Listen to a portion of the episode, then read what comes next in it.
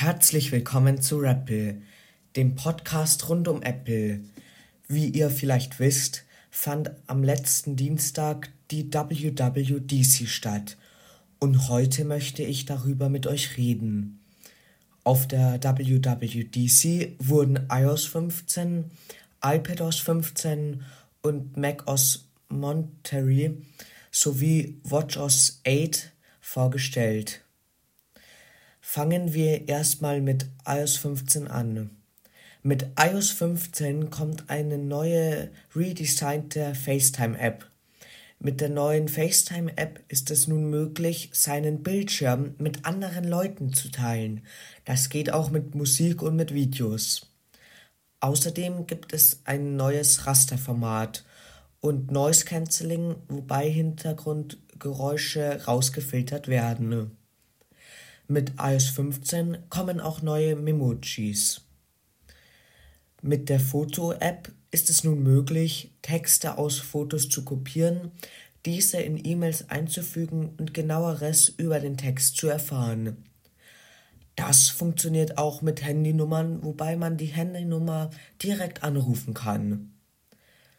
Außerdem gibt es in der Foto-App eine neue Erneuerung, dass man nun unter Momente Playlists vorgeschlagen bekommt. Kommen wir nun zu den neuen Features der Nachrichten bzw. im Englisch genannten Messages App.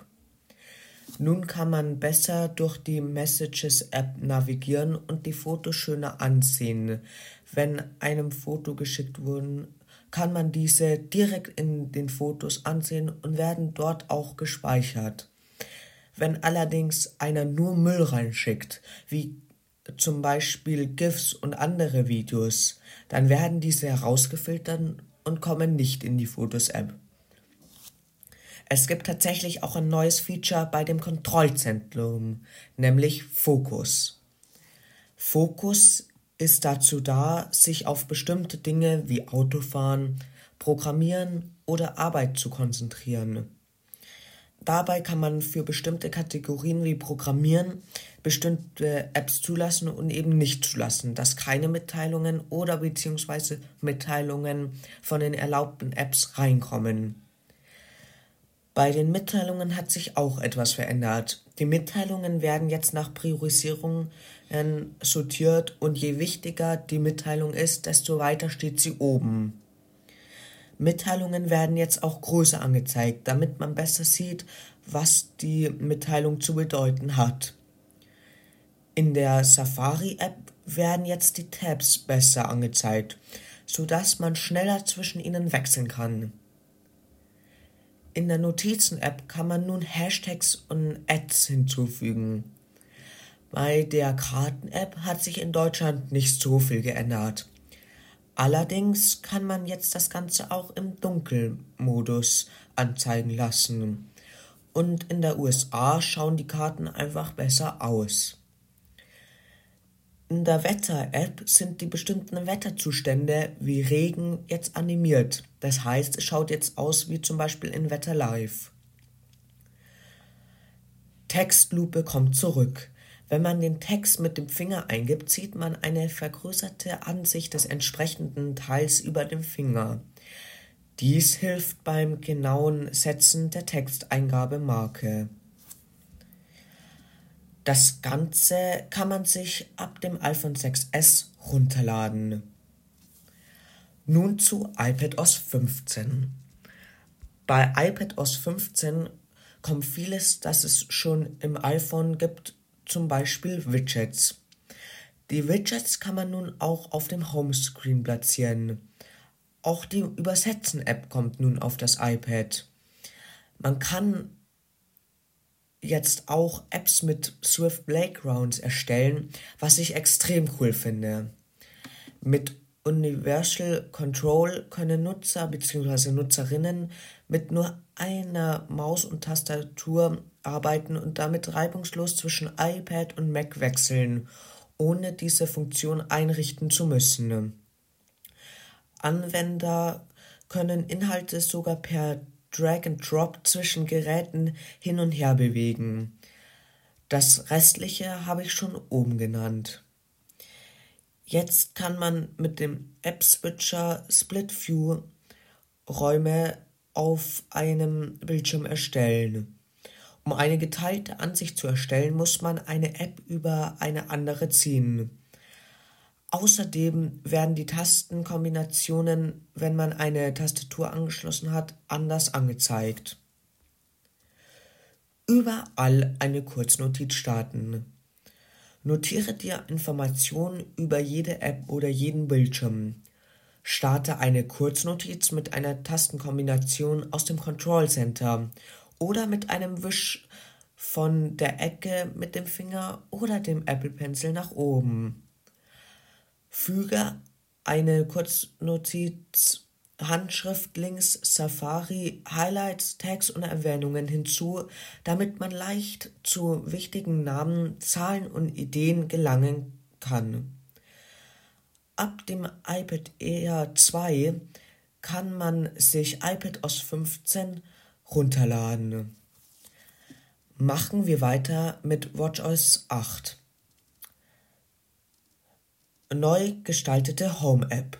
Die neu gestaltete Home-App in WatchOS 8 bietet praktischeren Zugriff auf Zubehör und Szenen für einen bestimmten Moment und die Möglichkeit, Zubehör nach Zimmern zu steuern. Neue Trainingsarten. WatchOS 8 führt zwei neue beliebte Trainingsarten ein, die gut für körperliche Fitness und achtsame Bewegung sind. Tai Chi und Pilates. In WatchOS 8 wird die Atem-App zur Achtsamkeit-App und bietet ein fortschrittliches Erlebnis beim Atmen sowie eine neue Saison zum Reflektieren. Eine kurze Achtsamkeitsübung, für die eine Minute reicht und die immer und überall gemacht werden kann. Mit WatchOS 8 bekommen Nutzer bzw. Nutzerinnen noch mehr Informationen zum allgemeinen Wohlbefinden und können die Schlafatemfrequenz, die Anzahl der Atemzüge pro Minute messen. Es gibt jetzt auch Porträts als Apple Watch Face.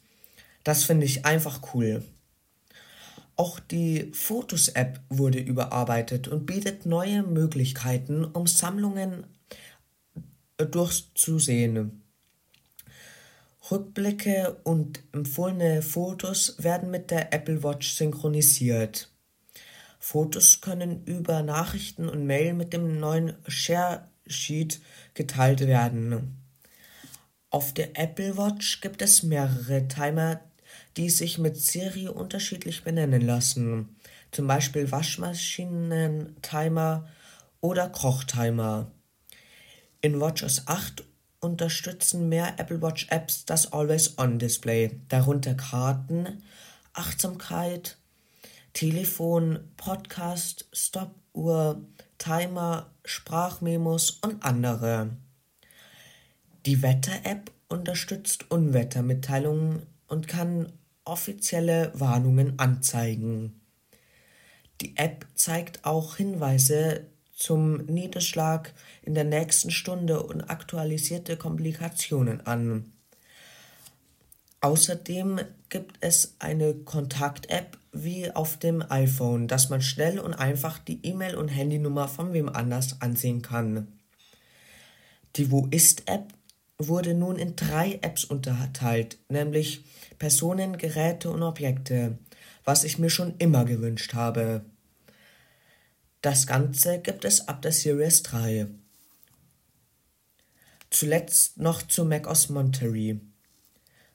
Kurzbefehle kommen auf den Mac und helfen Anwender bzw. Anwenderinnen dabei, tägliche Aufgaben zu automatisieren und so produktiv zu werden wie nie zuvor. Wie auf dem iPhone und iPad können Nutzer bzw. Nutzerinnen mit Kurzbefehlen auf dem Mac ihre Aufgaben schnell mit den Apps, die sie am häufigsten verwenden, erledigen. Endlich. In der Karten-App kann man nun einen Globus anzeigen lassen, wie in Google Earth. Es gibt nun auch einen neuen Dienst, nämlich iCloud Plus, Wenn man iCloud Plus hat, kann man zum Beispiel seine E-Mail-Adresse ausblenden lassen und es wird eine zufällige angezeigt, wie affe.icloud.com. Wenn ihr mehr über die Neuerungen lesen wollt, dann könnt ihr das sehr gerne in der Beschreibung machen. Dort sind die Links. Folgt mir auch gerne auf Instagram. Der erste Link in der Beschreibung. Ich hoffe, dieser kleine Überblick hat euch gefallen. Bis dann, euer Rappel.